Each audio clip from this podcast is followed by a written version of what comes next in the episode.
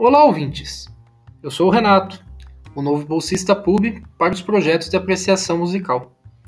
E este é o nosso primeiro encontro. Espero que de muitos outros. A cada 15 dias, conheceremos mais sobre essa nossa grande amiga, que é a música. Saberemos mais sobre os grandes compositores e nos deleitaremos com algumas das mais famosas composições da história. Esse podcast é vinculado ao Serviço de Cultura e Extensão Universitária da Exalc.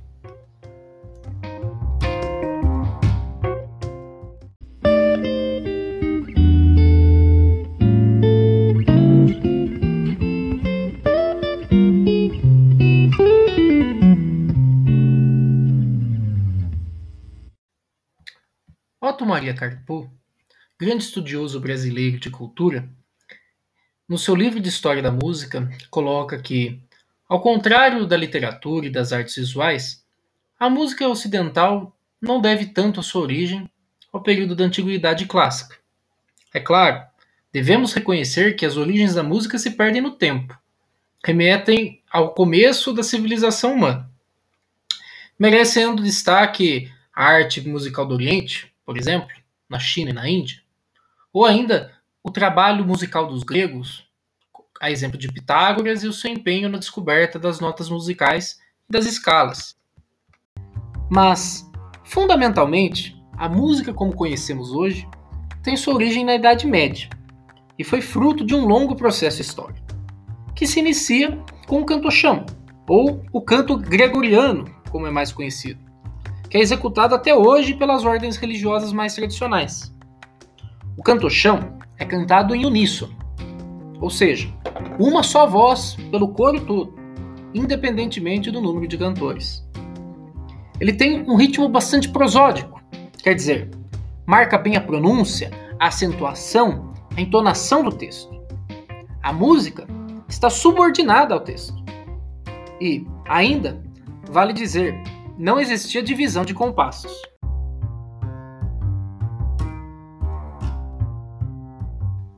O escritor Mário de Andrade, em seu livro Pequena História da Música, chama atenção para um detalhe importante. O canto gregoriano não é música feita para escutar, para se deliciar. É para se deixar escutar.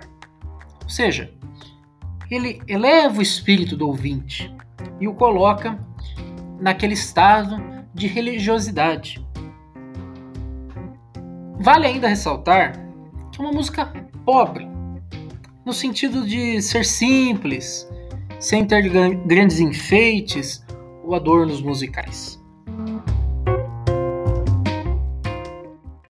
Ut quantelaxis, ou doce sonoro ressoe o canto, como diz a primeira frase do texto, é um hino a São João Batista, composto pelo italiano Guido d'Arezzo, do século XI.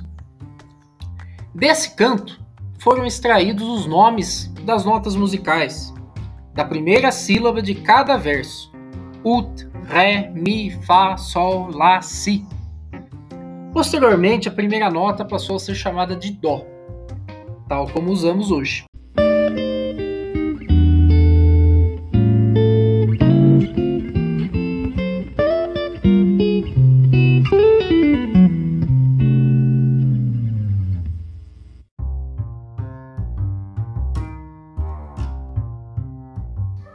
Nem só de música sacra vive o homem. No período medieval, existiam também diversas trovas e canções.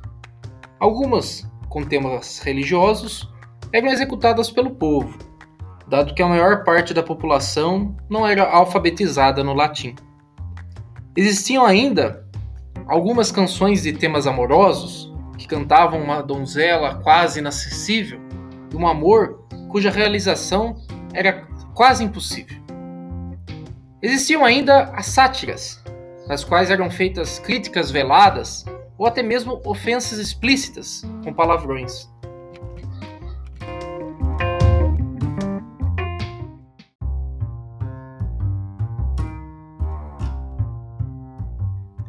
Por fim, temos o surgimento da polifonia, que foi impulsionada pelos novos sistemas de notação musical, de modo que foi possível fazer com que as vozes do coro se tornassem independentes e possibilitou também a distinção entre notas longas e curtas.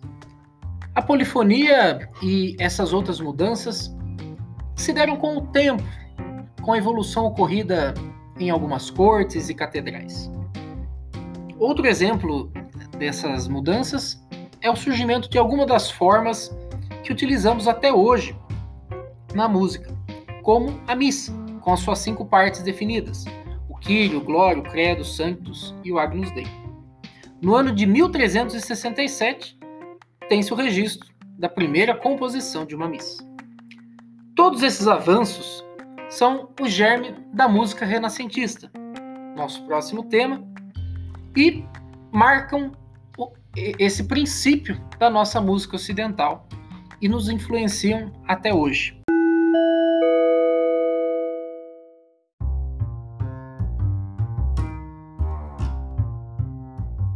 Por hoje é só. Ficamos por aqui.